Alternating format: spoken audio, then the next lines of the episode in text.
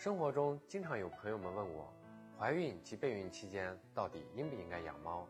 今天我们就来谈一谈豢养猫咪对优生优育的影响。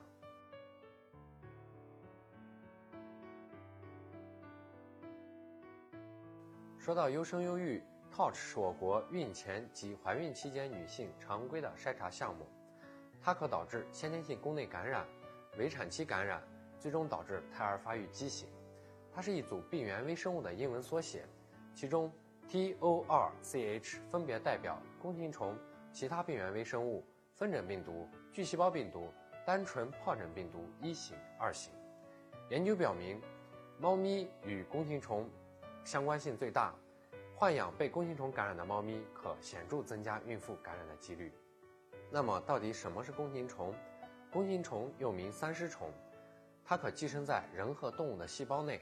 随血液到达全身各处，它主要侵犯人的大脑、心脏、眼底等器官，造成多器官病变。对于孕妇来说，孕早期感染可导致胎儿宫内发育异常；血型感染可造成胎儿多器官坏死性损害；无症状感染者可导致胎儿在宫内发育迟缓及早产。说到这里，我们继续来了解一下弓形虫的生活史。弓形虫的宿主分中间宿主和中宿主。猫及其他猫科动物是弓形虫的唯一中宿主。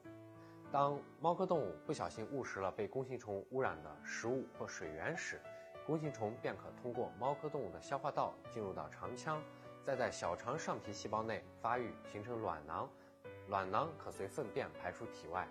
而其他哺乳动物是弓形虫的中间宿主。当它们不小心误食被弓形虫污染的食物或水源时，弓形虫可在其体内进行无性繁殖，产生包囊。卵囊和包囊是弓形虫的不同发育阶段，但只有卵囊具备传染性。对于孕妈们来说，一旦不小心被弓形虫感染，可造成孕妈们的流产和胎儿的发育异常。然而，弓形虫并不是无坚不摧。对于怀孕或备孕的家庭来说，我们建议，首先，孕妇不要亲自更换猫砂，猫砂要一天一换，不要随意扬撒。